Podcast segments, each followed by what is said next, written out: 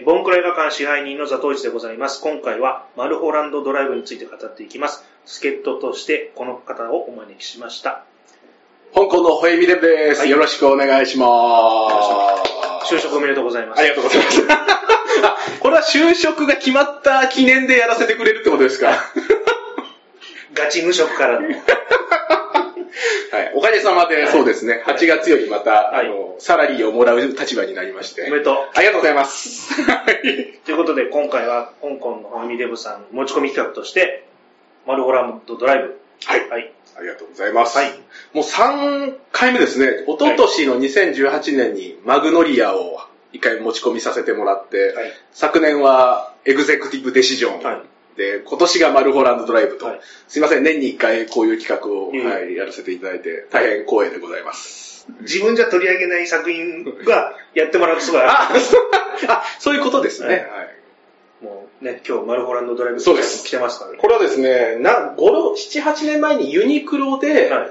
デビッド・リンチがコラボしたことがあってですね、マルホランドドライブ以外にもイレーザーヘッドとか、いくつかの作品でこうやって T シャツを出していてですね、うん。それの、これはマルホランドドライブ T シャツですね。なかなか良くないですか？はい。今日はじゃあ、私の式費でいいですか？おこがましいかもしれないですけど。はい。そうですね、今回ちょっとマルホランドドライブということで、はい。記載デイビッド・リンチの9本目の長編作品。はい。えー2001年の映画でカンヌをはじめ世界各国でえー賞を受賞と。まあ、リンチの作品でもここまで多くの賞レースに絡む作品はまあ珍しいということの、まあ、一歩になるんですけども、まず映画と出会いという感じなんですけども、ザトイさんどういう出会いしました？あのですね、僕、デビッド・リンチ作品がはい。数本見たんですけど、あんまり肌に合わない。なるほどはい数本、あの、抽象的なんで、どうしても分かりづらいとこあって、で、エレファントマンとか、はいイレーザーヘッド見たら、はい。だからザ・ノンフィクションみたいに、気分がドヨーンってなるじゃないですか。なんかあのトラウマってちょっとね、避けてた時あったんですよ。で、まあ、今回ね、こうやってくれたおかげではい、ちょっと見ようかなとのもあったんですけど、でもね、マルホランドドライブに関しては、はいえっと、20年ぐらい前にビデオで借りて、はい。その時全然理解できてなかったんですよ。けどなんか、ざっくり面白かった印象があったんですよね。はい。で、今回、あの、このきっかけで見直して、はい解説聞いて、やっとこう腑に落ちたっていう。いや、でも、イレイザーヘッドと、はいあの、エレファントマンが、あの、ノンフィクションですから、めちゃくちゃわかりますよね。だって、イレイザーヘッドなんていうね、はい子供ができた男が、ものすごいそれに悩んで、みたいな話で、ねいや、確かにそれすごいわかりますね。あじゃあ、今回見て少しその辺が、腑に落ちたみたいな。あ私はですね、はい。これ確か、まあ、にアメリカで2001年公開して、日本公開が2002年の2月の16日。はいで、当時私はこれ大学2年生で、まあ、19歳だったんですけども、平日の大学の講義のない日に、はいあの、午前中に舞浜のイクスピアリにある映画館に、はいで鑑賞したんですね。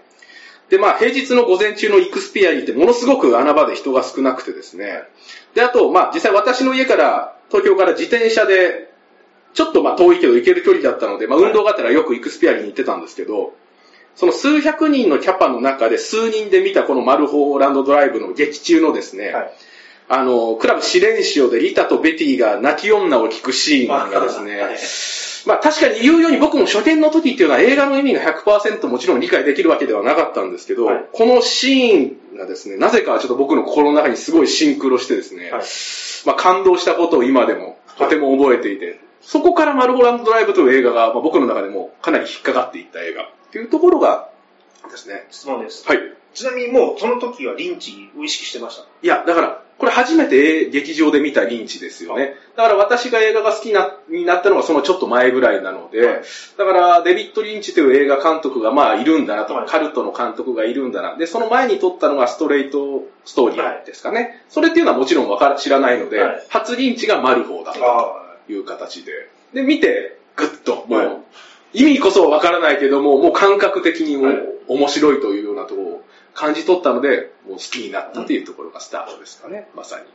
これ映画の、まあ、種明かしの話をしながら、じゃあちょこちょこ話をしてはい。いっても大丈夫ですかね。そうですね。はい。うちもネタバレありです。あ、はい。そうですね。これぜひ、あの、見てから聞いてほしい感じですかね。はいこれは前半はですね、このナオミ・ワッツ演ずるベティが、えー LA にやってきて女優として一旗あげることを決意。はいまあ、百戦錬磨の領海人たちの目の前で堂々たる演技を見せ、オーディションで見初められていく展開と、あと、ローラ・エレナ・ハリング演ずる記憶喪失のリタが自分探しをしながらそのバックに恐ろしい陰謀が渦巻いている展開が、この二つ同時進行で進んでいくという物語です。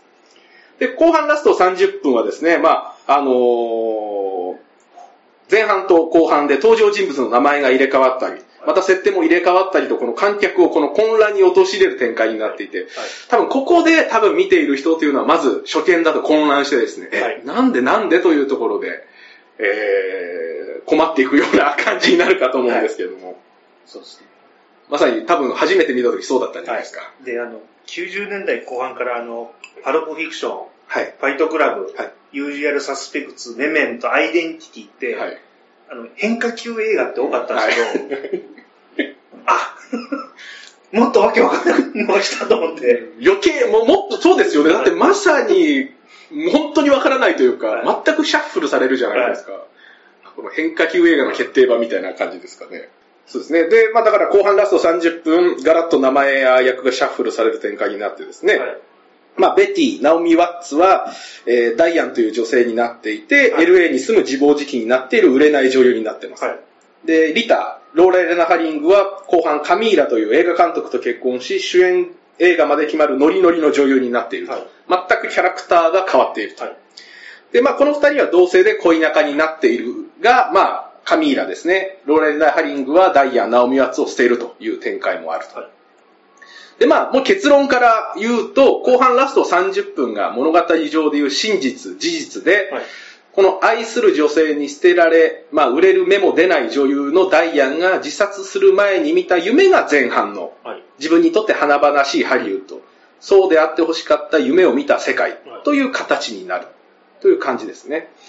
まあ、リンチはこの内容であると正式に、まあ、あの、明言はしてないんですけれども、はい。後の、まあ、様々な考察なので、おおむねこの、えー理解で合っていると。うん。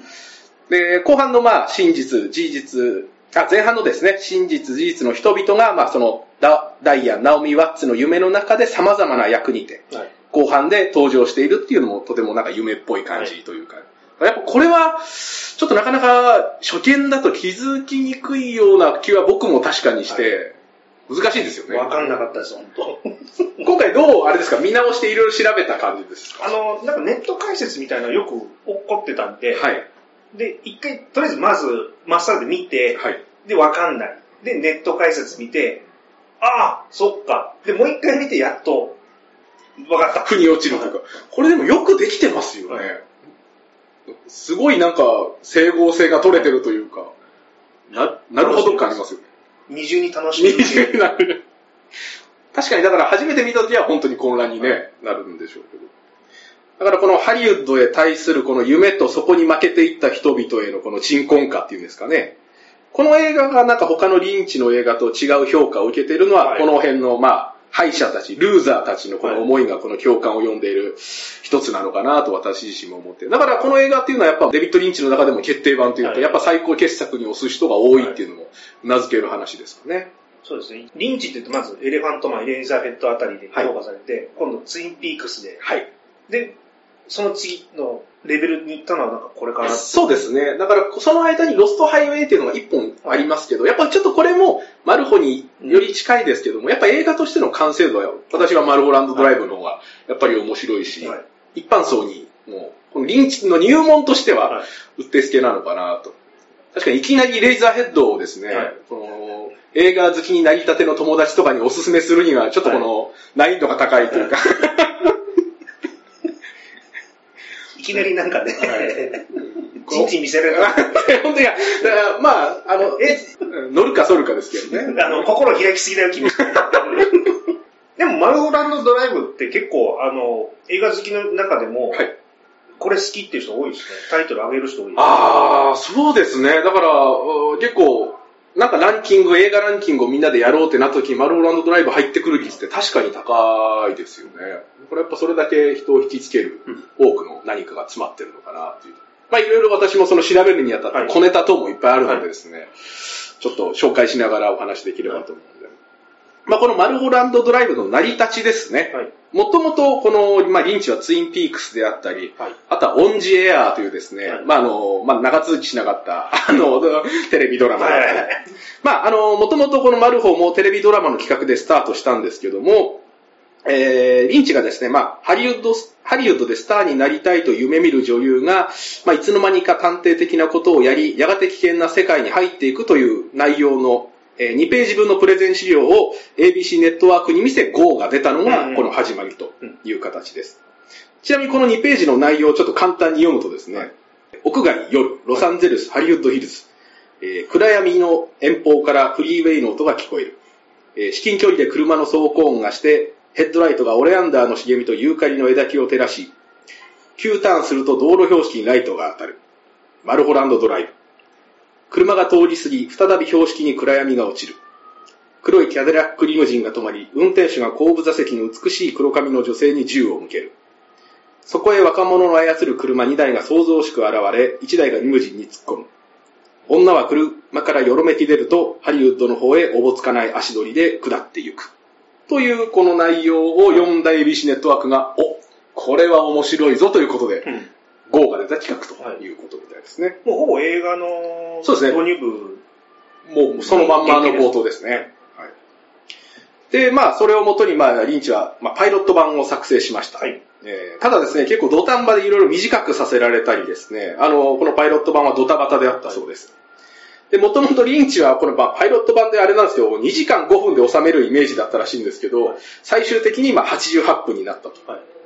前作のこの、マルホの前作、ストレートストーリーで、このカンヌ行きの便に登場する2時間前にですね、はい空港に向かう前のトイレの最中、このパイロット版フィルムを見た ABC からですね、はいテレビ放映却下の一報がリンチの元に入り、もう青ざめたと。これからカンヌ行くのによと。で、まあ、ムードと肝心なシーンとストーリーラインが失われた解約版300本のパイロット版 DVD がですね、まあ、世界に存在するとはいうことで、リンチはまあ、これをすべて、はい。えー燃やしたいということです。消したい過去。消したい過去と黒歴史と思ってる。グラビアアイドルが昔脱いだ時。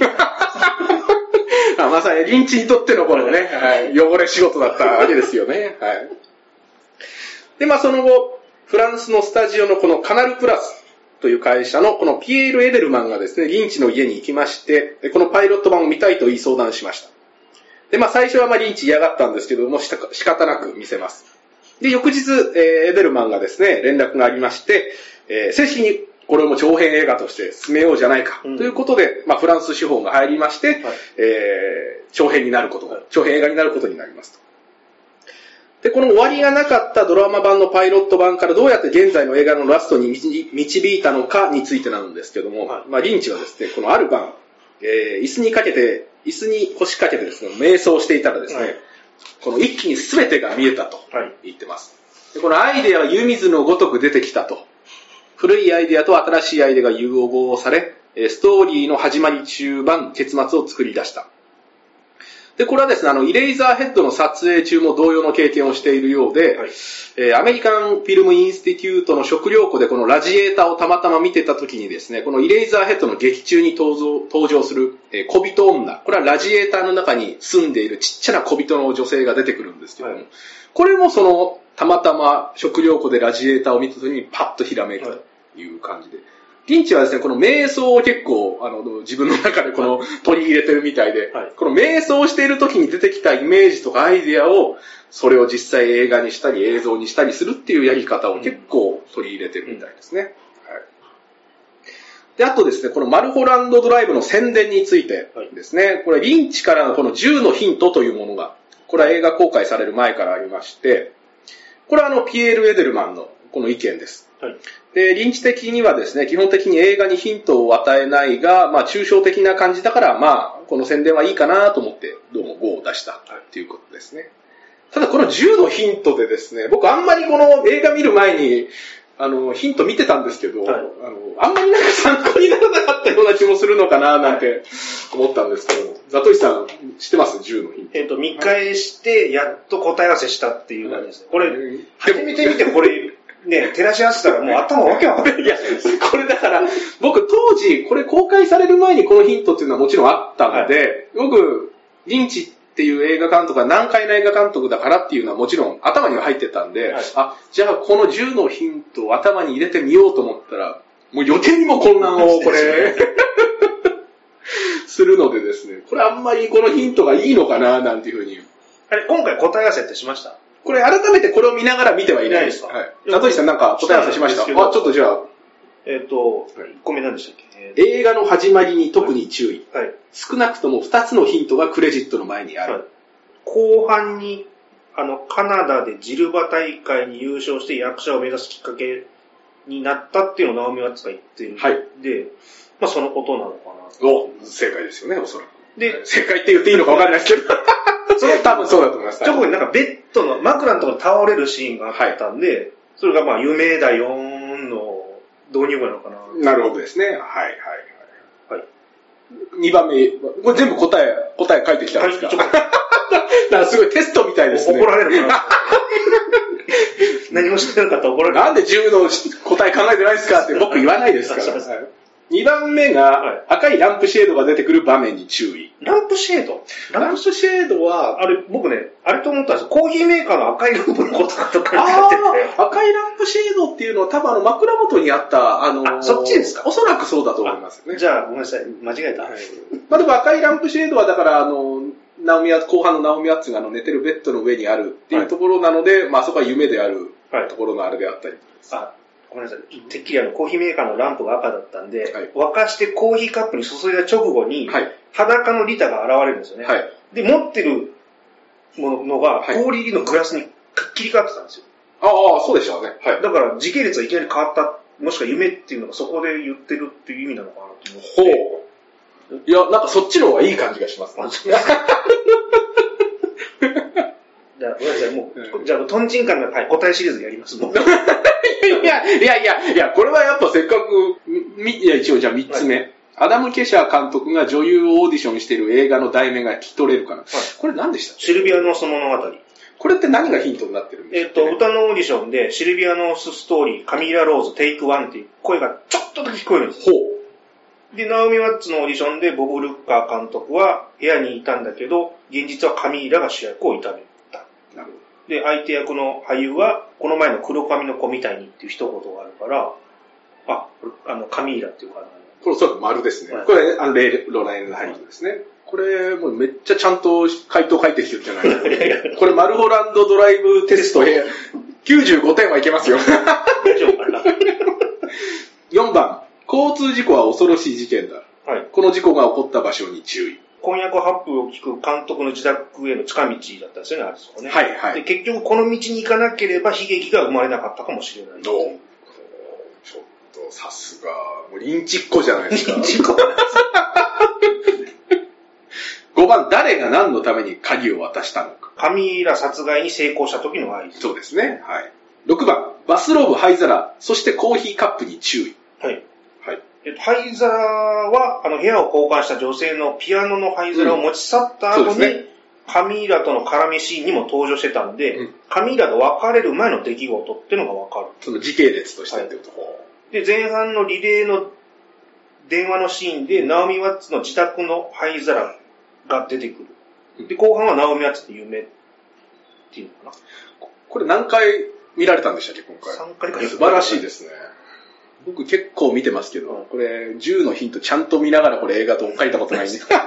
いや、これ、わかんないですよ。外れてるかもしれないんで。はいあと、コーヒーカップは、ナオミ・マッツの自宅にあったものと、ダイナーに置いてあったものが似てたんで、あれ、そうだったんですかね。同じ設定かなと思ったはあ、あ、でもそれはだから夢の中で、ナオミ・ワッツが自分の家で使ってるコーヒーカップを夢の中で想像して、うんダイナーに出てるってことはありえますよね。7番、クラブ試練潮ではどんな感情が生まれ募っていったのか。ざっくりと言えないですけど、まあ、な泣き女の歌詞が、まあ、カミーラとの失恋を歌ったものなのかな。うん、うん、うん。まあそんぐらいしかいいと思います。僕も答えないんでね。はい8番、カミーラは才能だけで成功したのか。いや、もう監督とも似たけど、バイセクシャルなんで、まあ、周囲の人間とも味方につけたんじゃないでしょうかね、っていう。これ実際あれですよね、後半だから、はいあの、ナオミヤツが捨てられる時も、はい監督と仲良くしながらも、また女性ともはいキスするシーンがありますもんね。9番、ウィンキーズの裏にいた男の周りに起こった出来事に注意。ウィンキーズの夢を説明しろと、こう、ダンっていう人が、はい。あれ？これ言っていいか真後ろが空席で、その奥が客がいるんですよね。そうですね。で、ベーコンエッグ、あ、これ違う。あ、これちょっとね、はい。まあ一応言っとくか。ベーコンエッグに手をつけてなかったショットがあるんですけど、はい。切り替わるとベー、テーブルにベーコンエッグがないっていう指摘がいっぱい言ってるんですけど、はい。それ勘違いしてますよ、皆さんっていう。これ、これ初めて見たときは、ここ、あのー結構みんな間違いがちなんですよね。ただ、席の位置がずれてるんですよね。カメラの撮り方が。あの、一席空いてもう、もう一個後ろに、あの、何？老人だったかな、お客さんがいるんですけど、はい。なんかそのショットが変わった瞬間に、あ、ベーコンエッグがないってみんな言って思いますよね。はいあれだからリンチちょっといて、いあのー意地悪意地悪な。これ、まあ、この、えーこのシーンに関してのリンチのイメージ、なんでこのシーンを作ったのかっていう理由をちょっと後で説明しますんで。で、ごめんなさい。えっと、はいあれですよね。裏にいる男の集、裏に、そうですね、裏にいた男の周りに起こった出来事に注意。これ難しいですよね。これわかんないですよね。まあ、これなんか後で話されます？これについて、えー男について。これ特にないですね。ロケ、ロケに行ったことぐらいは話しますけど。あの、黒焦げの男っていうか、あれ女の人みたいですけどねあ、実際。あ女ですか？はい。いや、まあ、ドロップアウトした人たちの亡霊みたいな要するにだからハリウッドでこのうまくいかなかった人たちの末路みたいなイメージですか？ねもしくは、ナオミ・ワッツの負の未来みたいなのを言ってるのかなぐらいで、ここわかんなかったですね、やっぱ。10番、ルースおばさんはどこにいる？えっ、と、なんだっけ、カナダで映画を撮ると言ってたけど、実際はもう亡くなってるって言ってたのかえーそれそうなんでしたっけ？なんかパーティーでなんかそんなこと言ってませんでしたっけ？えーっと、そこに言及されてたかな。これ見たら本当に見たのかって言われそうですよね。メモ取ってるところは多分、え あの、パーティーで言ってたと思う。これでも思うんですけど、はいこれが解けて、これ、これがヒントになるのかなって思うんですよね。余計に混乱されちゃう。肉はだから、うんまあ宣伝としての何かあれなんですかね、今回この10のヒントっていうのをこの作ったっていう。あ、でもご、めんなさい、ちゃんと答えられなくて。いや、むしろ、この紳士的な素晴らしいですよね。この10の答えをちゃんともう、あの100点、100点でいいと思いますす。いません。偉そうにすいやません。っててよかった、雲引き。皆さんもね、こはいの10のヒントを見ながら、また、混乱してる。混乱して、混乱して、ない方が分かりやすいんじゃないかって思いますけどね。はい、この後、マルホランドドライブの中でも、この印象に残るシーンについていくつか。まずあの、オーディションシーンですね。このナオミ・ワッツですね。このなナイーブな田舎娘が、まあ、オーディションでは一転して大胆な演技力で、まあ、この海線山線の業界人たちに見出される、このシンデレラストーリーの説得力。特筆すべきはこのナオミ・ワッツのこの演技力ですね。ナオミ・ワッツがですね、このインタビューでこう語ってました、このシーンに関して。2日間の撮影で朝から晩まで死に物狂いであったと。えーデイビッドは俳優たちを信用して自分たちのインスピレーションを尊重してくれたから私は自由奔放にほとんど過剰なほどに演じてみた。うん最初は、まあ、デイビッドにもう少し説明してくださいとせっついたんですけど、まあ、役のし精神構造を考えてと言われですね、えーこの場面の異常な崖っぷちの状況を演じてみせたと語っています。で、このシーンはヒッチコックの汚名の、えー映画汚名のですね、このケイリー・グラントとイングリッド・バーグマンのキスシーンのオマージュ。うん。で、汚名の撮影当時、アメリカはヘイズコードがありまして、えーこの3秒以上のキスシーンは禁止されていたと。で、そこでもこの3秒以内のこのキスを繰り返すという手法で、喋ってキス、電話しながらキスとかっていう形で、この2分以上のキスシーンを行っていると。うん。で、マルホランドドライブはそれを超える長さのキスシーンとなっていて、まあ、リンチは、おめえよりも長かっただろう、あのキスシーンはというのがちょっと自慢であるようですね。あと、それ以外だと、このナオミ・ワッツとローラ・エレナ・ハリングのこのレズシーンですね。はい。まあ、ナオミ・ワッツはですね、この撮影3日前にパニックになってこのリンチの家へ行ってます。はい。まあ、その際、まあ、どうしたらいいのかわからないと、この訴え泣き出したと。で、まあ、リンチはまあ僕を信じてくれと。で、撮影当日は最小限のクルーのみがセットに入り、まあ、照明を暗くして、まあ、二人が安心できるような雰囲気を作り撮影。まあ、ローラ・エレナ・ハリングとは2年半前から知り合いだったことも、えー大きかった模様。まあ、カットと言われた途端、二人でまあゲラゲラ爆笑し、えー開放感に酔ったということでした。このシーンとかも結構なかなかえいいエロいシーンですよね。おかず映画として。まあ、当時はだから僕はこれはやっぱり、もう、来ましたね、これね。毎回毎回。何回見てもこのね、えエロいなって思って見ますし、やっぱあの、僕はでも本当に一番いやらしいのはこのオーディションのシーンがやっぱり本当に、あの、いやらしいかななんて思って、はい。あのね、ねっとりしたあの男優のねっとり感っていうんですかね、はい。これはちょっとなかなか、やたらに歯が白い人。ああいう業界人めちゃくちゃいそうですけどね。あとはまあこれら二つ以外にもこの号泣しながらこのナオミワッツがオナニーするシーンとか、結構この過激な体当たりのナオミワッツ、体当たり演技でこのスターダムにのし上がったナオミワッツなんですけど、ここからちょっとその彼女について掘り下げて、はいえー少し話もしてよろしいでしょうか？はうわすごい、なんか映画ポッドキャストっぽくなって ちょっと待ってください、師匠。すいません、なんか最近おかず映画とかそんな話しかしなかったんで。作品で語るのはね、ちょっと久々ですから。で、ナオミワッツについてじゃあ語ります。はい。えーイギリス・ロンドンの南東にあるケント州ショーラムという町で生まれます。はい。なおですね、このケント州っていう、このタバコのケントというブランドの州もですね、この州の名前が由来という説がありえます。ー、オードリー・ヘップバーンも愛煙した銘柄です、はいこのケントは。で、ナオミのですね、パスポート上の国籍はイギリスです。でも演劇を学んだのはオーストラリアなのでですね、女優としてはオーストラリア出身としてます。父はピンク・フロイドのサウンドエンジニア、地方巡業マネージャー。うんちなみにですね、このピンク・フロイドは、ホドロフスキーのデューンの音楽も絡んでおりまして、はい後にリンチがこのデューンを監督することからも何かこの因縁を感じるかなとあうんうんります。父はですね、ナオミが7歳の時に亡くなって、えー舞台女優だった母は、ナオミとその弟をウェールズに連れて行きます。その後14歳の時にオーストラリアに移住。その時にですね、えーアラン・パーカーの青春映画、フェームという映画を見見てですね、はい劇中、教室の机の上で踊りまくる生徒たちの姿が羨ましくて、えー女優になると決心します。うん母がですね、演劇学校に入学させ、そこでニコール・キッドマンと出会ってます。はい。えーその後、ロサンゼルスに移り、えー約10年間オーディションの日々を送り、まあ、B 級映画など小さな役ににですね、出演を重ね、そういった中でリンチのキャスティングエージェントから連絡があり、マルホランドドライブのオーディションを受けることになった。うんというのが、このナオミ・ワッツの、えーこの流れになってますね。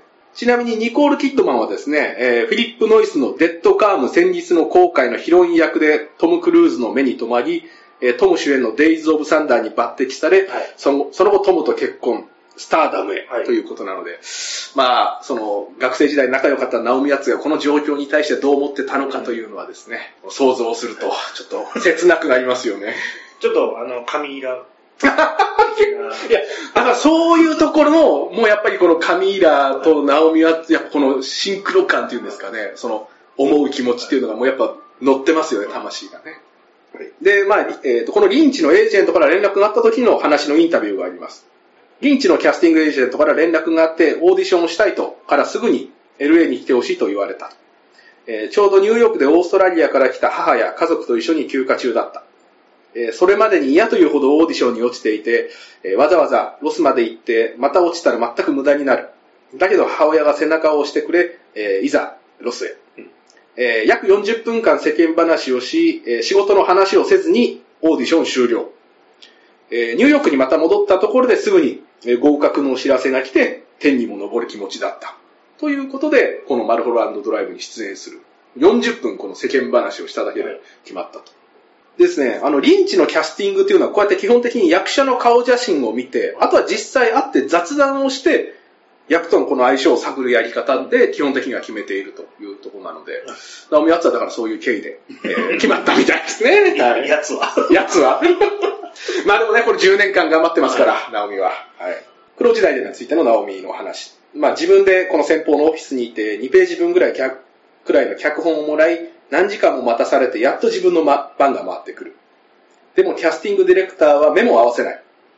えー10年そんな経験を積んだからこそ、神経がおかしくなる寸前の役をやれるようになった。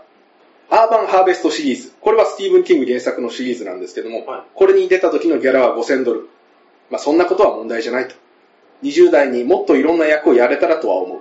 でも自分に向いていない役に惹かれてしまったかもしれない。あれで正解だったと。うん苦労の10年間はこのプラスであったと、うんナオミ・ワッツ後に語っているという感じになっています。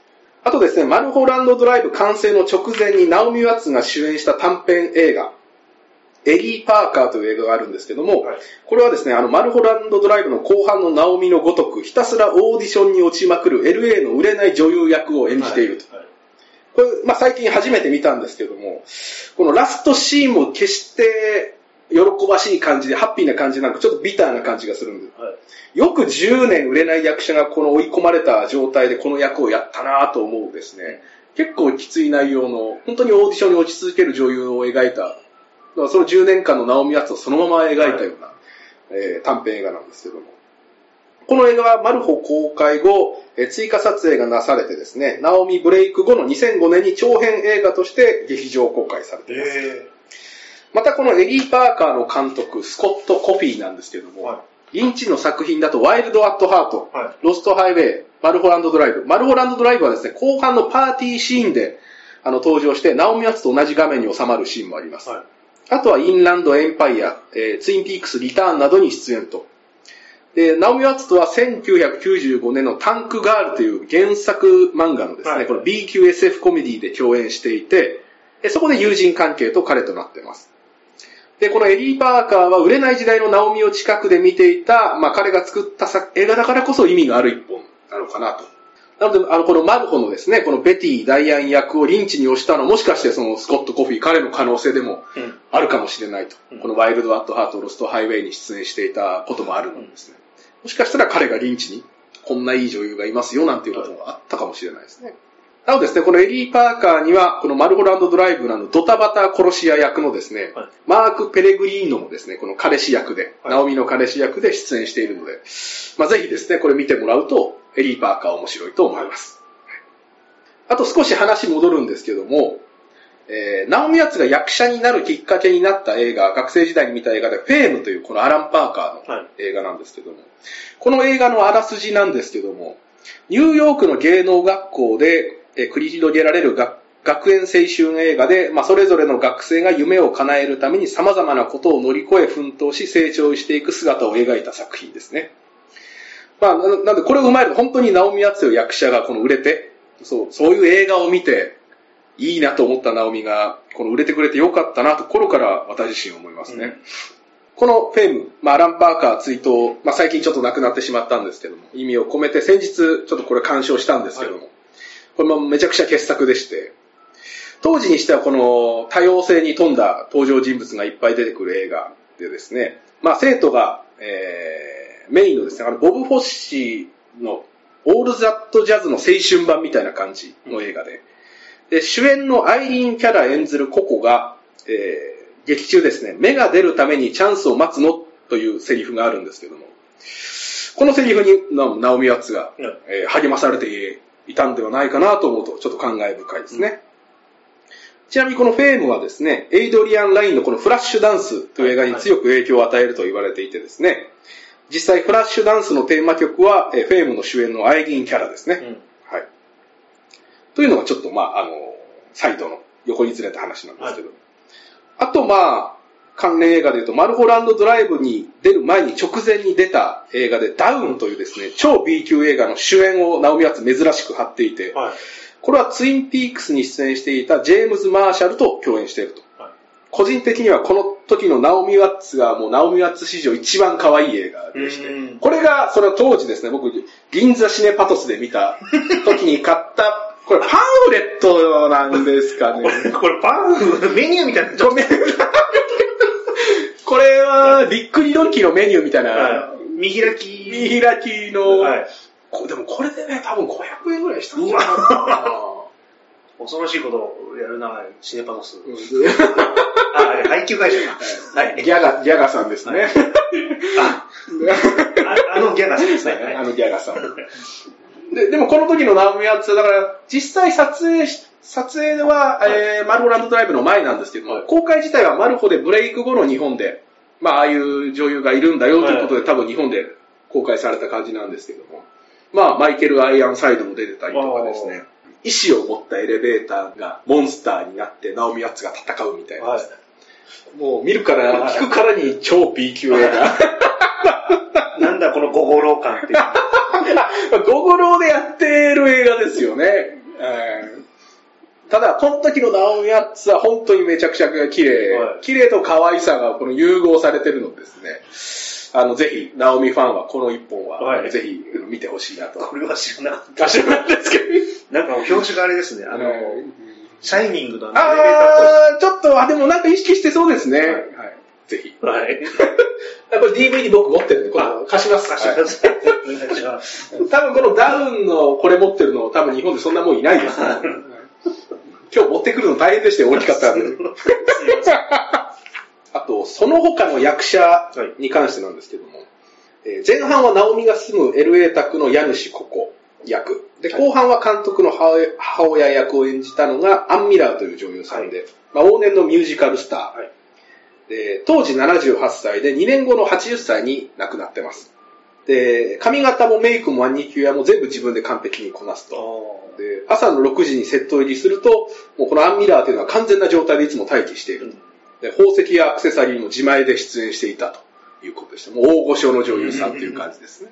あとそれ以外の役者で言うと、まあ、前半ですね、これ数十秒のみ出演する役者さんで、名優のロバート・フォスター。はい。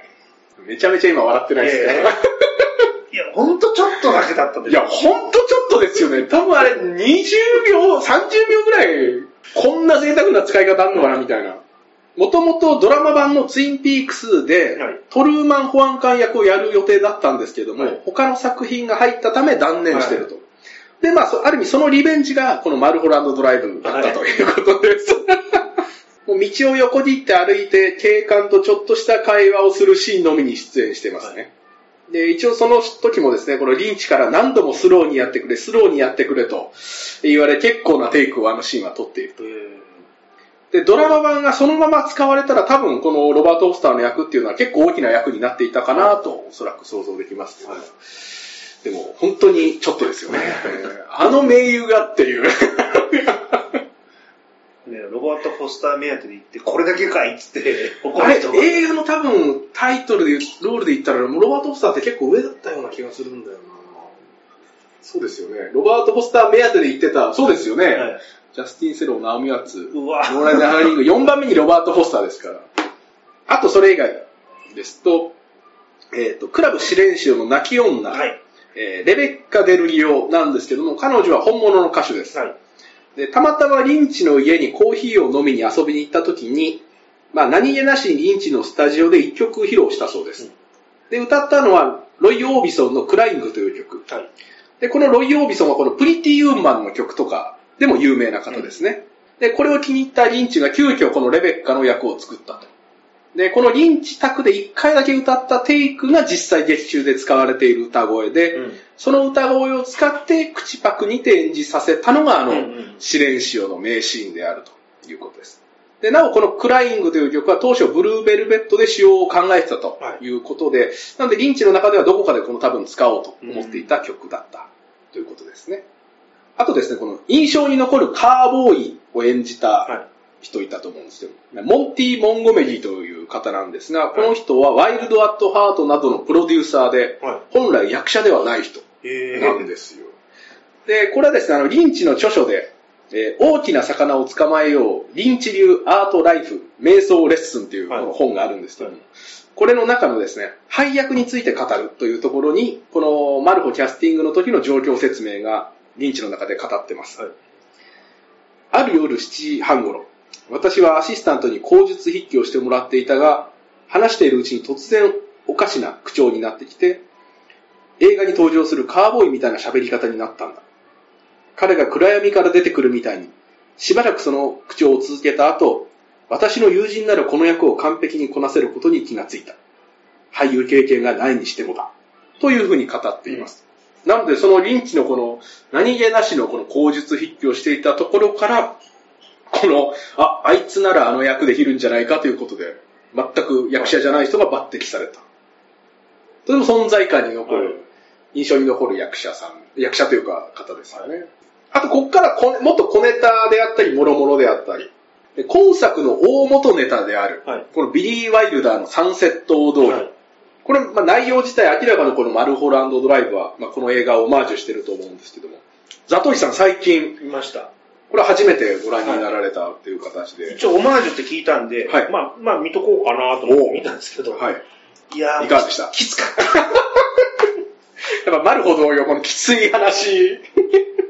結構前からご覧になってあ私そうですね、この DVD っていうのは結構昔に買ってたんで、はいただそんなに正直この映画ってやっぱ僕も見返す一本ではなかったんですけど、今回久々に何年かぶりぐらいにまた見返しましたけど、まあやっぱ色あせない映画というか、面白いですよね。いかがでした？いや、もうめちゃくちゃ面白かったですね。まあ、本作と同じくその、映画界残酷物語。辛い人たちの、そうですよね、にあのね、あの、煮え湯を飲まされた。でもまあ、成功はしてますもんね、この一応主人公のローラ、ね、デズモンドはそうですね。仕事がない借金だらけのその脚本家が、車で取り立て屋から逃げた先が往年の大女優の屋敷だった。はい。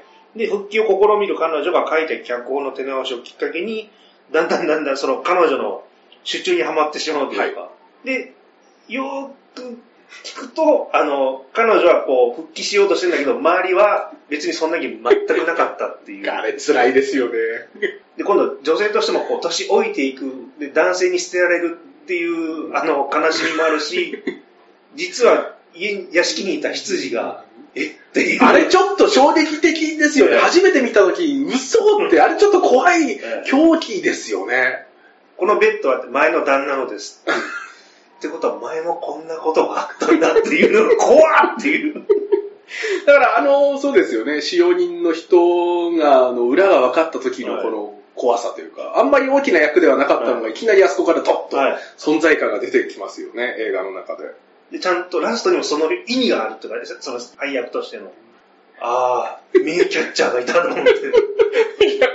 これだからやっぱこのね、ノーマ・デズモントを演じたグロリア・スワンソンのこの顔というか、はこのラストシーンのこれやっぱ狂気じみた、もうこれはもう名演ですよね、本当にね。ちなみにこれはですね、マルホランドドライブの劇中で、このパラマウントの門の前に登場する車は、サンセット大通りで実際使われたものそうですね。みたいですね。ちょうどこれはなんかリンチがラスベガスの博物館に保存されるの、保存されているのを見つけてわざわざ、この、今回のさそのマルホの撮影のために運んできた。一応リンチ曰くマルホランドドライブの中で一番お金がかかっているシーンはあそこであるというようなことを言ってましたね。あとですね、サンセット踊りの劇中、ノーマ・デズモンドからこの自動車を借りようとする人物の名前がゴードン・コールという名前で、この名前はですね、ツインピークスで FBI 捜査官役をリンチが演じた時の役名でもあるということなので、やっぱり他の、えーリンチ作品でもやっぱりこのサンセット大通りに関しては。いろいろとお気に入りということで、いろんなところに散りばめているような一本みたいですね。ぜひこれはマルホーランドドライブを見た人は、ぜひこのうんサンセット大通り見てもらうっていうのははありですよね。で、もう一個、ちょっとおまけで、サンセット大通りのオチのとこありました。はい。あれにちょっとなぞったのが。香港映画の七小福っていうのを、、あちょっとごめんなさい。ちょっとなぞってたんですよ。へーあのー、それはもうスタントマンの話で、はい何遍も何遍も失敗して、次ちゃんとやりますからって言って、はいやったらワイヤーが切れて落っこっちゃって、ガラスのとこ落っこっちゃうんですね。はい。そしたら、いそのスタントマンがぶっ壊れちゃうんですよ。え、別に、心が。あ、精神崩壊で。で、兄弟子だったサモファンが、はい今、競技の先生やってるんだけど、はい弟弟子がスタントマンやってるから見に来てる時だったんで、はい。競技の演舞を急にやり出したんですよね。屋根裏に行っちゃってたのが危ないっていうんで、はい。サモハンも上行って、はい。競技の一節をやるんですよ。はい。やった途端に向こうも合わせに入るから急におとなしくなるっていうシーンがあって、なるほど。で、それでこう、なんとかこ場をこの、うう、まく。お踊らせる状態にして、こう、引っ張って、はいなんとか下に下ろさせようっていう感じにしてるんですけど、はいみんなが見てるじゃないですか。はい。でも、サモハンがちょっとそこをフォローのために、はい。あ、皆さんちょっと拍手をしてあげてくださいなるほど、なるほど。はいはい。ああ、どうもありがとう、ありがとう、つって。もうこのスタントマンぶっ壊れてるっていう。なんかつうか、めちゃめちゃちょっと怖くないですか、それ？きついんですよ、その話がもう。いや、もう映画残酷物語のちょっとへーなぞりがあるなと思って。これでも、サンセット踊り、オマージュっぽくないですか？意識してるな意識してますよね、だってね。やっぱりこのやっ、ぱ映画業界の華やかさの裏にこういうのがあるぞっていう。この成功者だけではない、このいっぱいこういう人たちがもう無数にいるわけじゃないですか。え、それはいつぐらいの映画なんですか？えっとね、88年ぐらいの映画だったんですけど、えー、え、さ主演はまた、サモハン。あ、主演はサモハンなんですね。もともとあの、ジャッキー・チェンランの競撃の学校があったのを、はいえっ、と、映画化してみようっていうので、で、その競撃の先生役をサモハンがやってる。あ辛い話だこれは、これはもうサンセット踊り今度見、見て、そうハマったらもう一個ここっちもあるよっていう。これは面白いですね。マルホランドドライブ、サンセット通り、そしてもう一つこの七小福七往復。香港映画のコント悲しいなっていうのがある へえー、あ、面白いですね。あの、商業界っていうか、スポットが、光が当たれば強ければ強いほど、その影っていうのが余計に濃いっていうのが見えてくるっていうの。あの、このサンセットの中でもあるじゃないですか、スポットが。昔の照明さんがね、お来たねみたいな。あ、久しぶりと思って当てたらはい、みんながこう近づいてくれるんだけど、ああ、久々に来ましたね、ノーマさん、みたいな感じで来ますもんね。でも、監督さんが、あ、ちょっと、もういいからって言った瞬間にもうチリチリになっていくって。あれせ、あれも切ないシーンなんですよね。ちょっとこの七小福ですか。ああの、私それもチェックさせていただきますんで。きついです。この話きついです。でもやっぱりマルホランドドライブっていうのはね、はいやっぱそういうこの成功者だけではないいろんな人たちの苦労があるっていうところもやっぱね、はい。わかります。ね。じゃあ次はですね、はい。ロストハイウェイではい。劇中登場人物が車で煽られて、はい。まあ、怒りに任せ車を猛スピードで追いかけるシーンっていうのがあるんですよ。そこの場所もマルホランドドライブではい。撮られていると。あとですね、このウィンキーズの裏に潜む不気味な不老者について、はい。まあ先ほどちょっと話題に出たんですけども、えーこのシーンをリンチがどうやってイメージしたかについてなんですけども、リンチはですね、このサンセット大通りにあったファミレスのデニーズでよく朝食をとっていたと。はいで、そこではですね、このグランドスラムというこの料理、パンケーキとソーセージとベーコンと卵のこのよく、まあ、アメリカのダイナーはいで朝ごはんで食べるようなセットをですね、このデニーズのボックス席で食べてたと。で、リンチが食べてる後方で、えー神、ゴッドですね、はい神について語り合ってる声が聞こえてきたと。感情を支払おうとリンチが席を立って振り返ると、悪魔教会の指導者たちが会話をしていたと。あのシーンっていうのはこのイメージで作られているっていうところ。まあなんとなくなんかね、リンチのそのダイナーで朝食を食べてるところからのあの感じっていうのが伝わってくるかなと思います。ちなみにこの2018年の夏休みにですね、この私自身このシーンのロケ地にはい。行きましてですね、まああの細かい詳細についてはまあその当時のポッドキャストでいろいろとえーっと、何でしたっけ、ロケ地巡り会みたいなのがありましたロサンゼルスロケ地巡り会、多分2018年の9月ぐらいですかね、2年前に、えー、いろいろと、その時も話させてもらったんですけど、まあ、軽くおさらいという。そうですね。だから今回、あの、その時に行ってきたっていうのは、先ほどのこの不老者が出てくる例のダイナーですね。劇中ではウィンキーズとなってるんですけども、実際ここはシーザーズというレストランになってます。ただですね、えっ、と、当時私が行った時にはもう店が閉店していてですね、残念ながら中に入って登場人物たちが座った席で、えー食事をすることはできませんでした。私自身ここで朝ごはんを食べるということを目的にしてですね、わざわざ車で、えー行ったんですけども、入れなかったので、えー横までにしか行けなかったです。あとその不老者が登場するリウィンキーズの裏側までも残念ながらこの行くことはできませんでした。は当時私が作ったこの PDF の資料をですね、この2年前のはい。ポッドキャストのところにリンクで貼ってあるのでですね、その辺は写真等は当時のはい2年前のやつで皆さん見てもらえればと思います。はい残念ながらシーザーズは行けませんでしたね。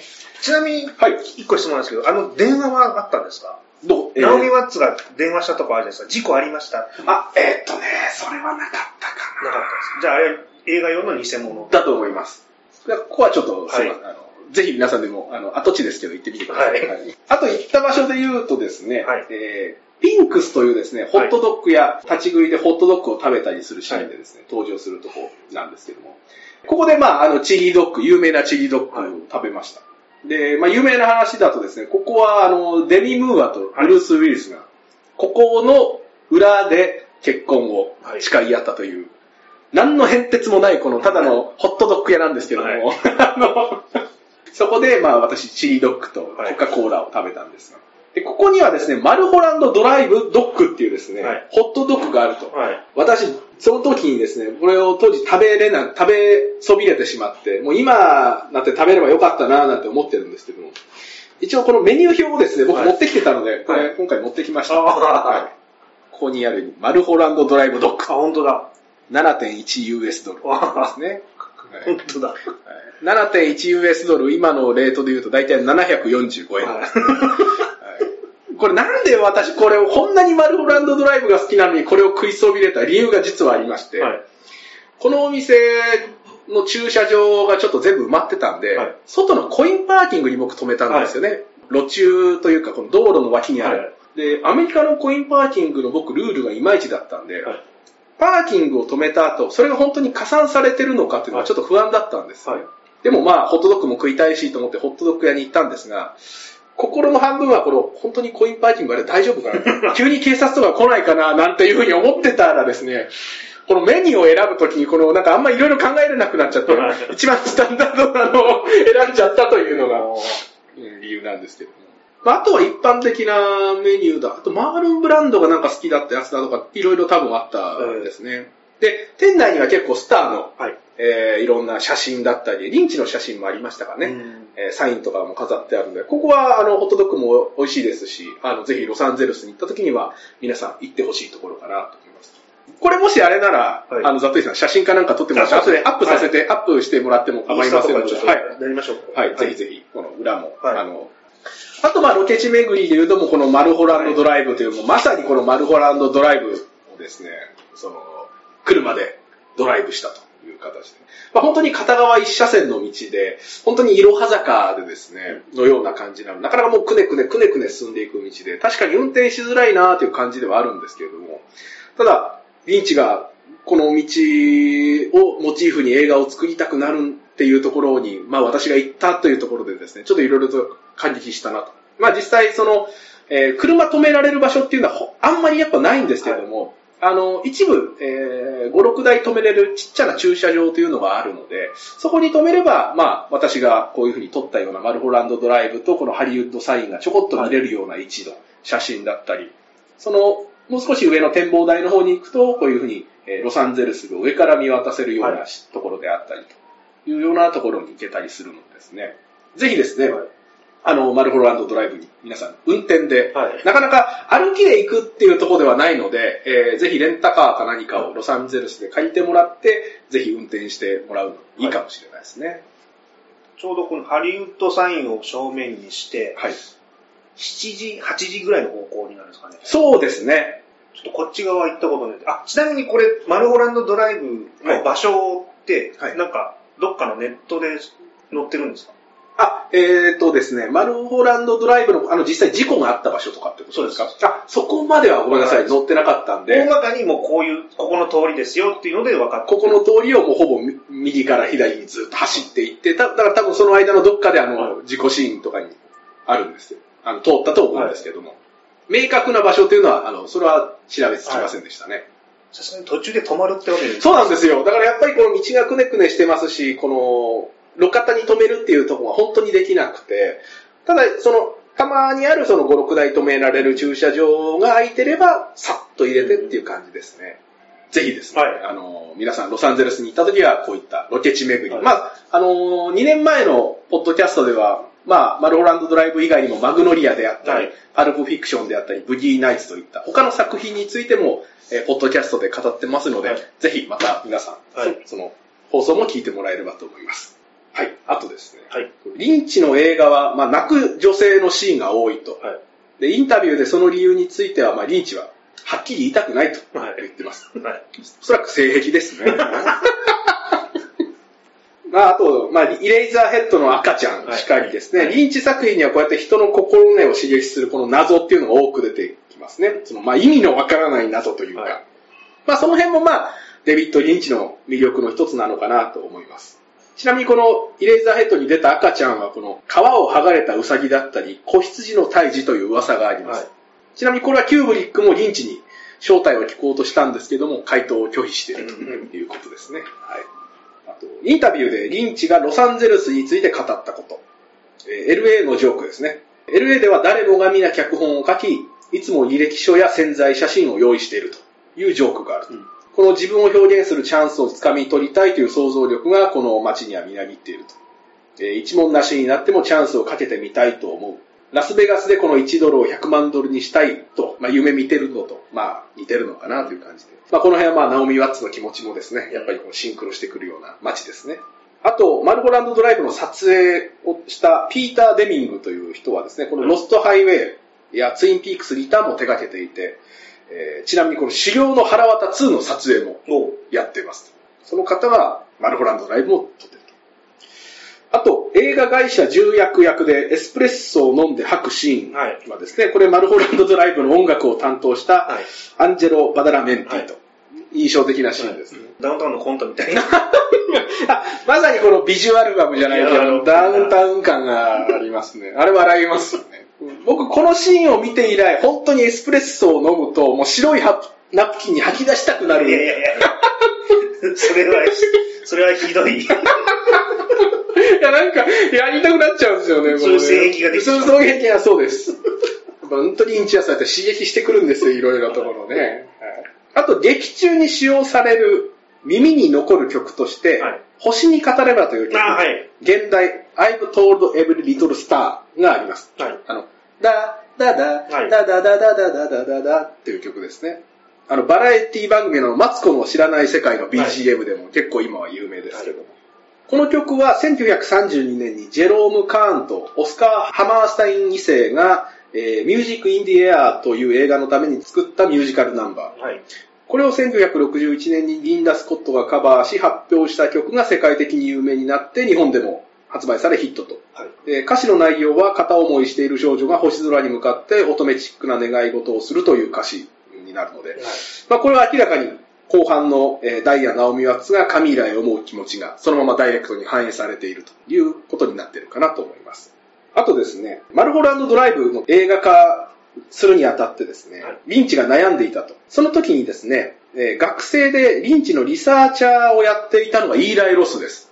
おうそうなんです。あのホステルとかはいはいおなじみの。で、このイーライ・ロスがですね、この困ってるリンチに、ちょっとこういう映画でも見てみたらどうですか？なんて言ってですね、あの、ウォシャウスキー兄弟のバウンドという映画。を勧めたんですよ。で、実はそれに感化され、マルホランドドライブにこの同性愛というテーマ。おバウンドの中でもこの、ジェニファー・ティリーとジーナ・ガーションがちょっと同性愛の流れになるんですけども、はいなので、このバウンドを見た、えーことでリンチン・マルゴに同性愛という、うん肉付けされたということなんで、これかなりイーライ・ロスがですね、はこのマルゴランドドライブに実は貢献しているということがあるんですね。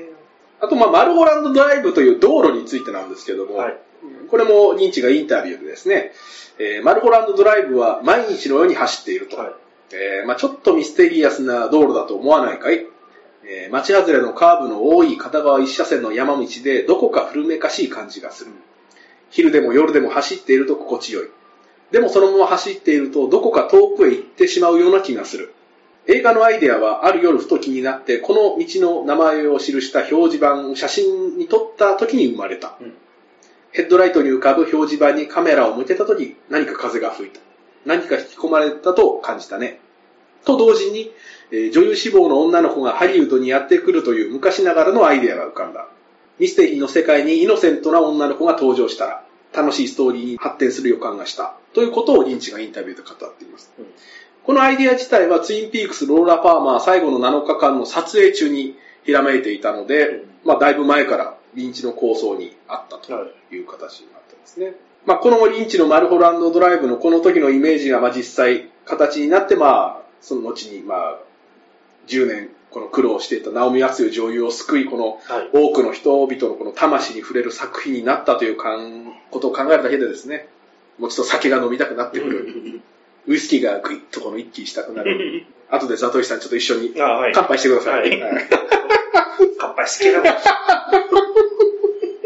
ですね。だから、リンチ映画は結構ね、とっつきにくさだったり、この難しい印象ということがあるかもしれないんですけども、結構そのリンチ自身はその瞬間の感覚やひらめきやときめきでこの作っている作ようなことが多いので、はいまあ実際特に深いことを考えずにですね、まあその世界観に身を任せ委ねていくことで、まあ面白みを少しでも感じることができればいいのかなと思いますね。まあ基本的なストーリーラインはこのヒルドラみたいな話が多いので、まあ難しく感じる必要はないのかなと思いますね。ただ苦手な人は苦手ですよね。まあ、最終的に相性とかありますもんね。まあ本当にね、100%どの映画もみんなが好きなものっていうのはおそらくないとは思うんですけども。ただ、あんまりデビット・リンチかと思って見ないで、ちょっと損しちゃってることもあるかもしれないので、一度ぜひ何も考えずに、難しいことを考えずに、まあ見てもらうっていうのが一番いいかなと思います。ちなみに一番の最新作はこのネットフリックスオリジナルで、はい。ジャックは一体何をしたという映画なんですけど、はい17分ぐらいの短編ですね。17分そうなんですよ。もうこれがもう本当にもう、これさっき僕マルホランドドライブが最高傑作と言いましたけど、はい。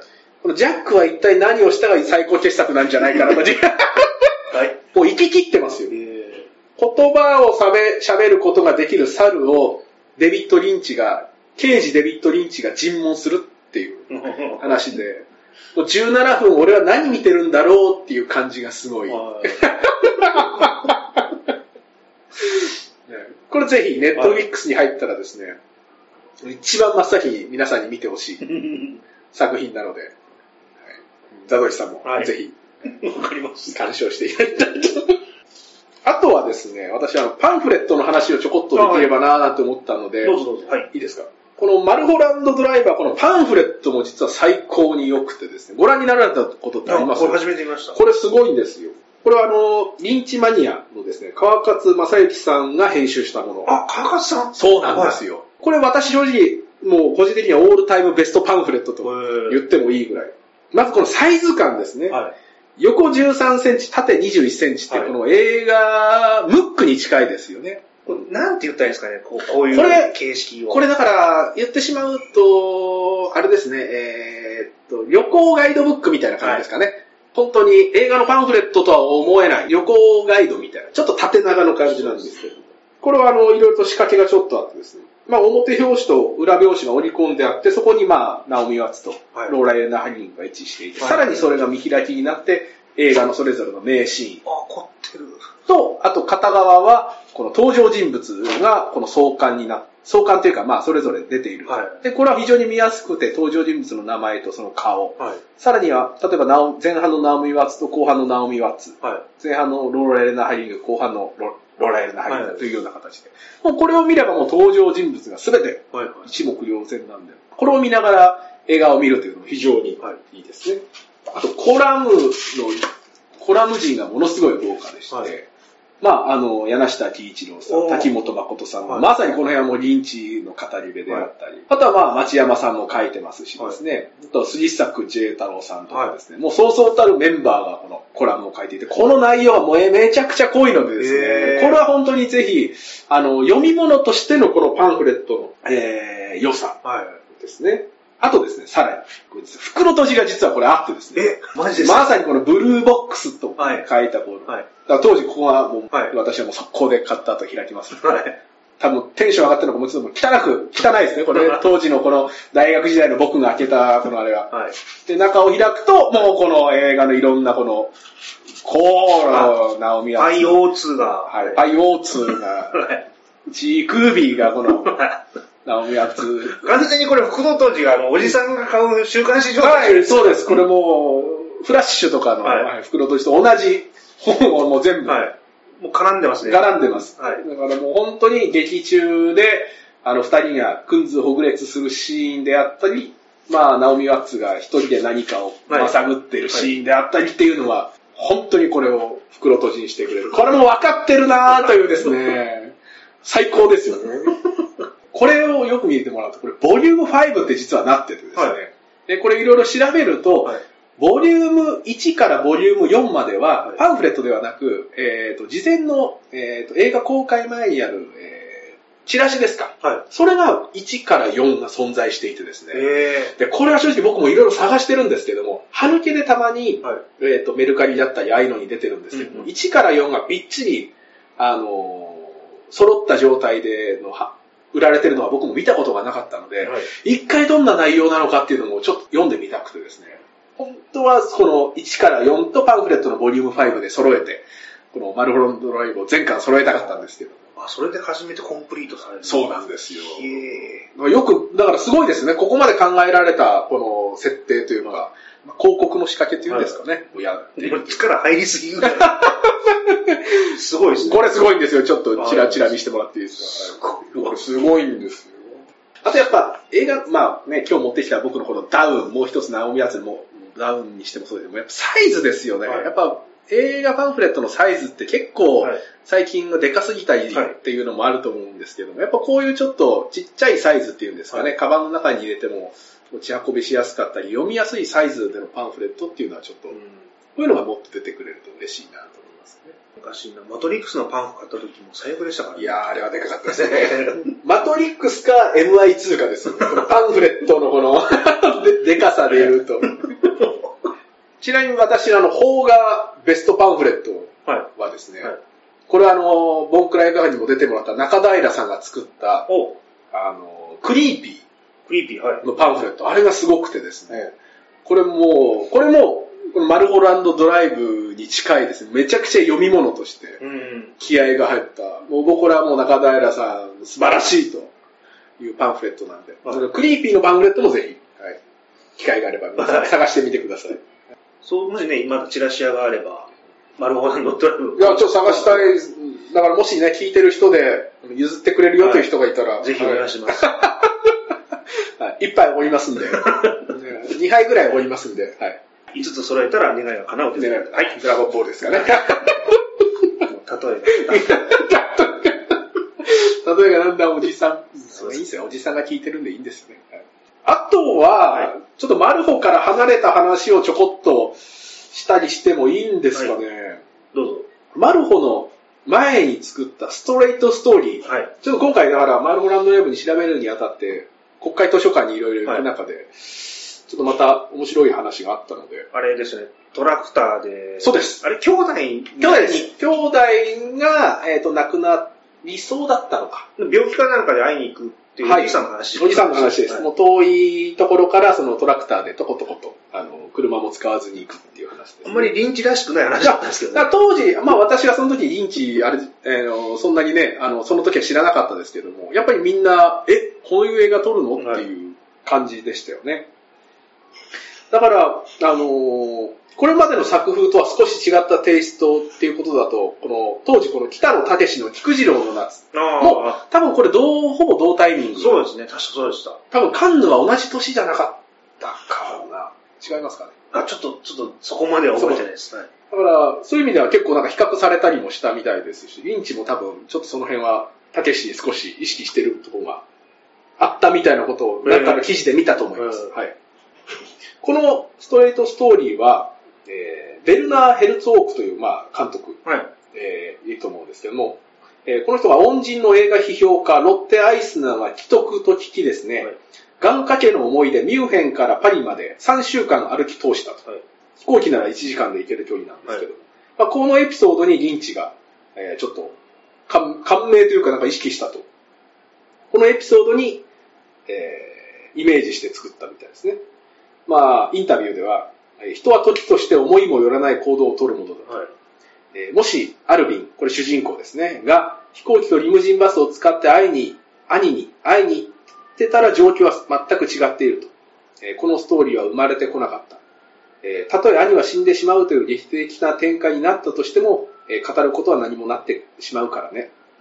えーこのスピード至上主義の現代に、えーベルナー・ヘルツォークが歩き通したようにトレトラクターで全工程を行くことこそがアルビンにとって重要だったんだよ。というのをインタビューで語っているということです。あとまあ、この映画は編集の、編集をしたメアリー・スウィーニーさん。はい。は、えーツインピックスローラン・バーマー最後の7日間以降のリンチ映画の編集を担当していて、えーストレートストーリーでは共同脚本も、えー担当しているということになっています。というような感じですかね。ザズシさん他にちょっと言い漏れ関係が。小ネタ。これた。小ネタねはい。あ、さっき言いましたけど、これ、ウィンキーズ・ダイナー。はい。脚本ではデニーズって書かれてたんですけど、はい。デビッド・リンチが多分、デニーズのライセンスの問題のため架空のウィンキーズに変更した。ああ、そうなんですか。あれ、さっき名前、さっきは、店自体はシーザーズっていう店。だからでも、実際リンチが、あの、行ってたのはサンセット大通りの、はいえー、サンセット通りのデニーズでよく食事はしてたらしいんですよ。だからデニーズを使いたかったんでしょうね、うん商品あの名前としては。うんでもロケ地自体はシーザーズというところでやってるみたいですけど。あと、ローラ・ハリング、はい。マルホランドドライブのオーディションに行く途中の話。って知らないですかね。あ、ちょっとわかんないですね。はい。軽自動車の事故に遭ってるんです。マジですか？おーおーめ映画とリンクしてますね。で、オーディションに参加して、その映画のオープニングシーンで自分のせい、ね、起こったことが、はい。自動車事故に遭遇するっていうことを知ったときに、はい。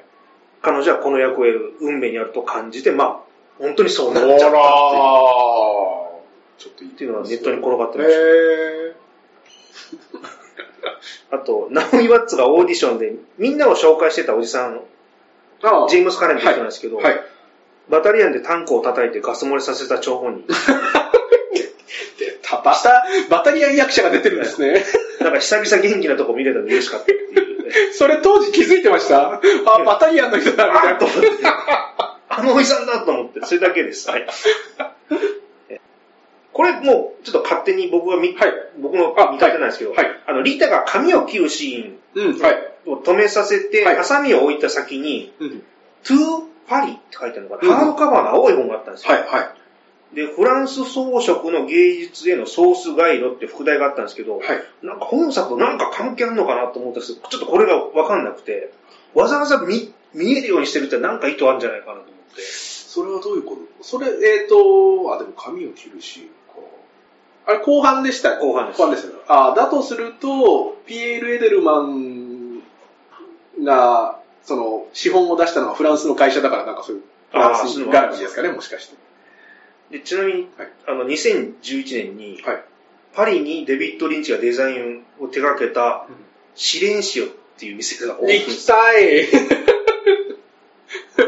えーっと、若手実業家がオブジェアーティストでのリンチの才能に惚れ込んだ結果、はい。3億5千万円のクラブを完成させる。なんかこれね、会員制がなんかっつってたあ、そうですか。あ、でもなんか時間によっては、あの、普通のお客さん入れるとか書いてたようわーそこ行ってみたいわあと、ベティとリータが、はい。あの、寝た時に、寝言であの、クラブシレンシオのあの導入部のスピーチっていうんですかね、はい寝言で言うのあるじゃないですか。はい。ベティとリータの顔が合わさった構図があるんですよ。うん、うん。なんかピカソの鏡の中の少女、もしくは黄色い背景の女みたいな感じになってるのをふと思い出して、おうそれって覚えてないですかね？いやー、ちょっと覚えてないですね。でもリンチ結構そうですね。画家だと、フランシス・ベーコンとか、はいエドワード・ホッパーとか、結構そういうのに影響を受けてますよね。さこういう顔の構図が重なってたんですよ。あったかもなーなんかはいはいはい。意識してんのかなと思って。でも多分、潜在意識の中に吸い込まれてる感じはもしかしたらあるかもしれないですね。エドワード・ホッパーの絵とかもやっぱりリンチの映画とあ似てるなって思うことがあるんで、やっぱあの人の好きなものが何か出てくるっていうのはあるかもしれないですね。まあちょっと僕ね、あんまり映画詳しくないいやいやもうちょっと、もうちょっとなんか言おうかなと思って。いやいや、全然。えーっと、あと、あと、ナオミ・ワッツがもしこれでヒットしなかったら、いや、これはもうちょっと考えたくないですね。本当に良かったなって、心から僕は思ってます。ドキュメントになっちゃういや、いや本当にこのドキュメント、あ の日曜の ザ・ノンフィクションザ・ノンフィクションに出てくる女優さんですよね、まさにね。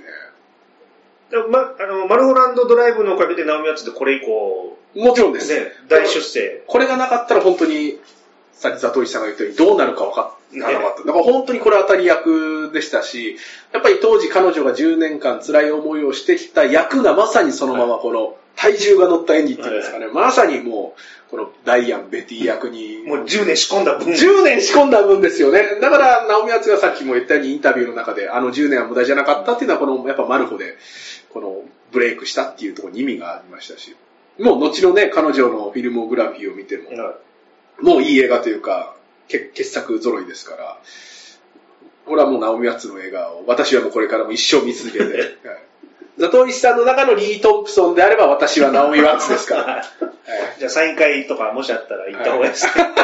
やって、やってみたいですね。あの、本当に好きな人の前だとはい顔が引き継ぎますよ。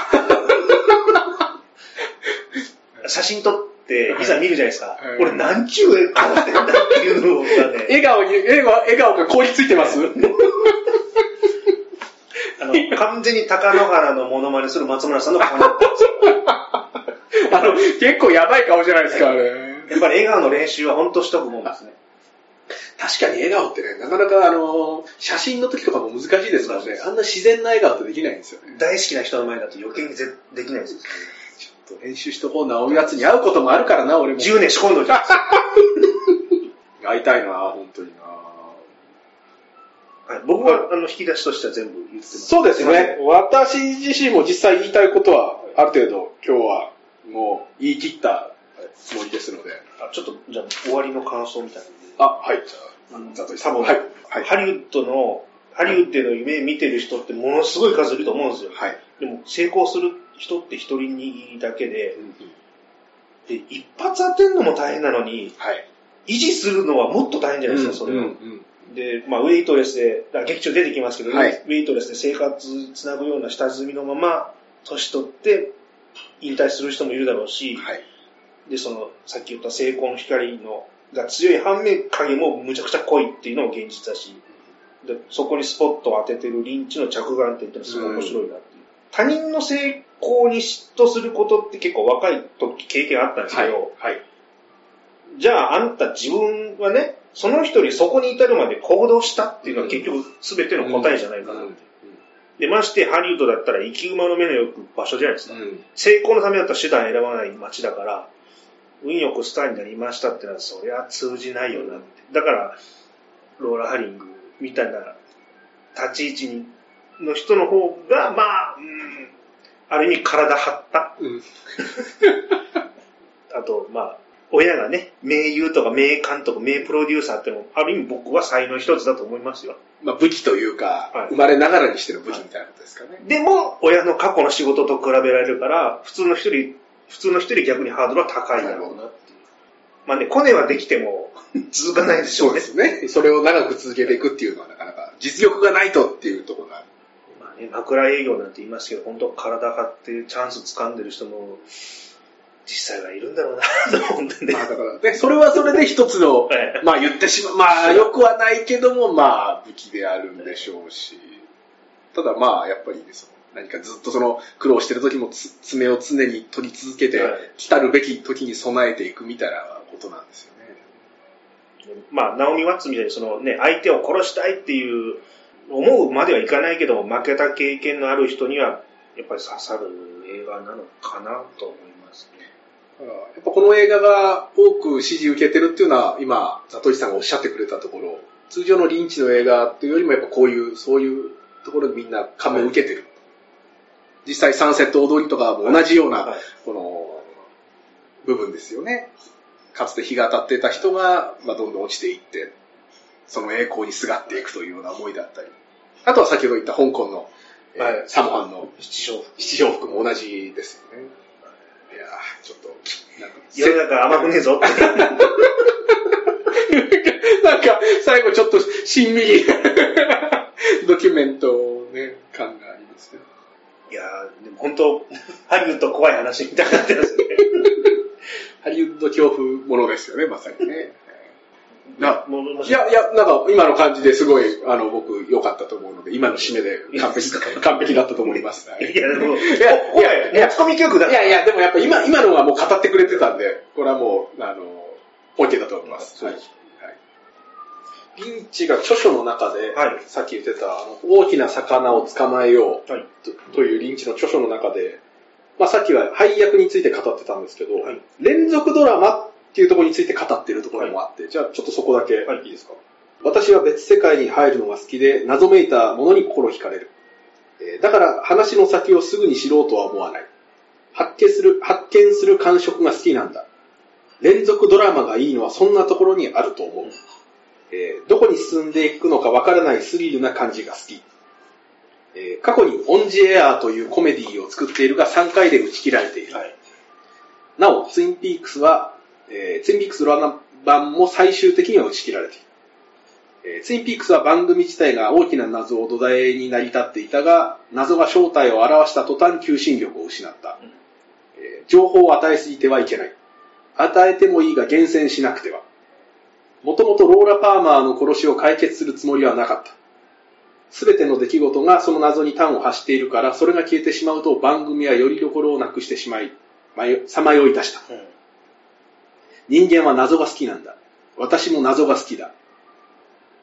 謎の終わりに夢を見る余裕を残す謎が、と、その著書の中で語っているので、まあ、だから、その先が見えないというところに、まあその、リンチ自身、テレビドラマの面白みっていうのを非常に感じているような感じですね。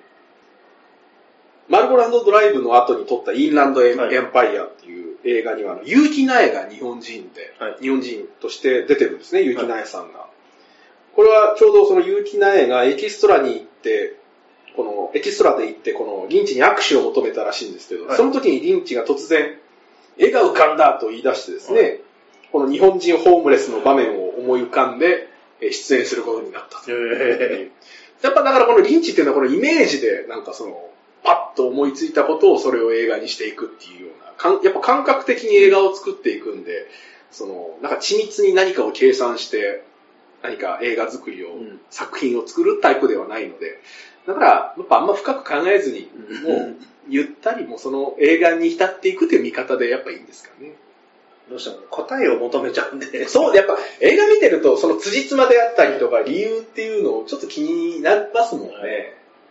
そうなってくると、え、あれ、辻褄合ってないよななんて思うと、やっぱそれを気になっちゃったりすると引っかかって、なんか次のシーンにがうまく入ってこなかったりっていうのがあったりしますもんね。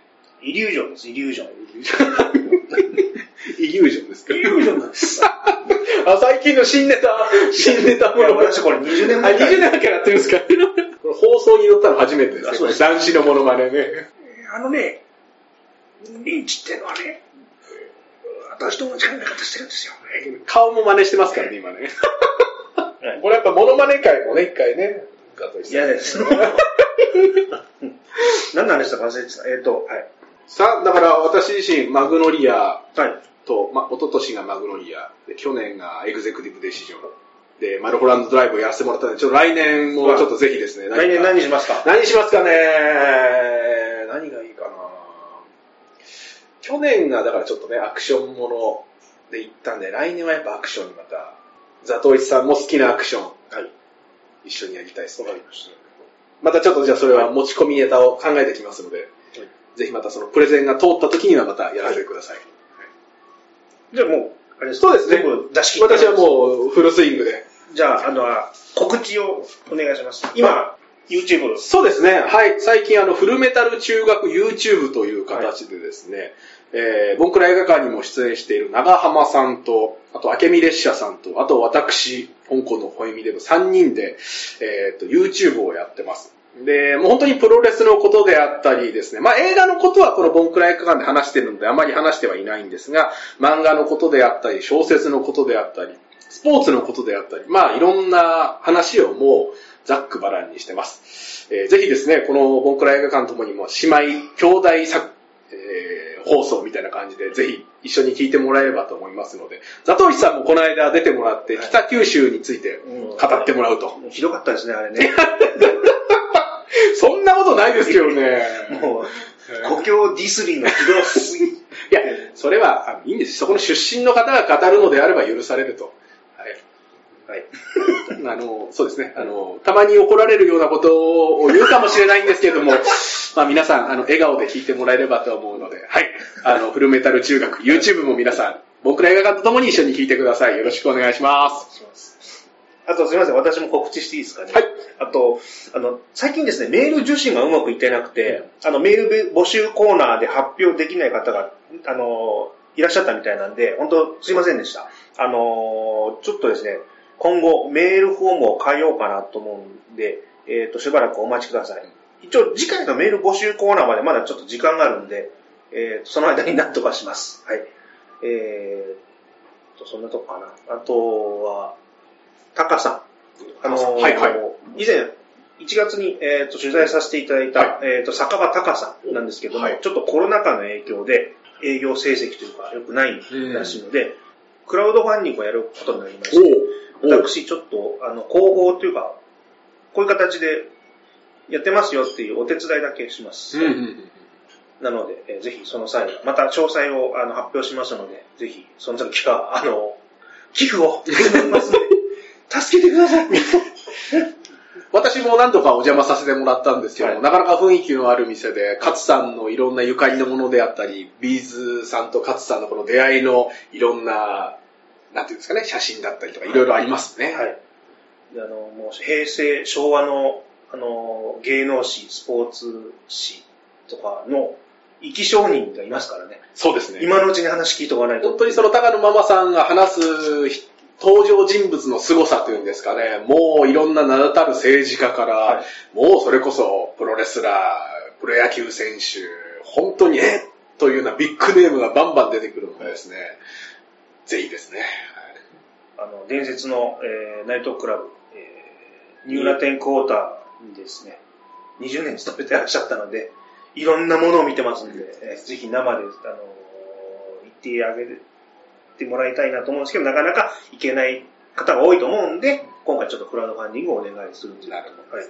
あの、詳細決まりましたら、えー、Twitter、Instagram、またはこの放送でいろいろされると思うので、えーぜひお願いいたします。はいよろしくお願いします。ということで、はい。今回は、はい、おエミデブさんプレゼント会ということで、はい。マローランドルーム、ありがとうございました。すいません。出し切りました。だもう本当にフルスロットルで出しましたので。はい。じゃあ、これで終わります。はいありがとうございますありがとうございました。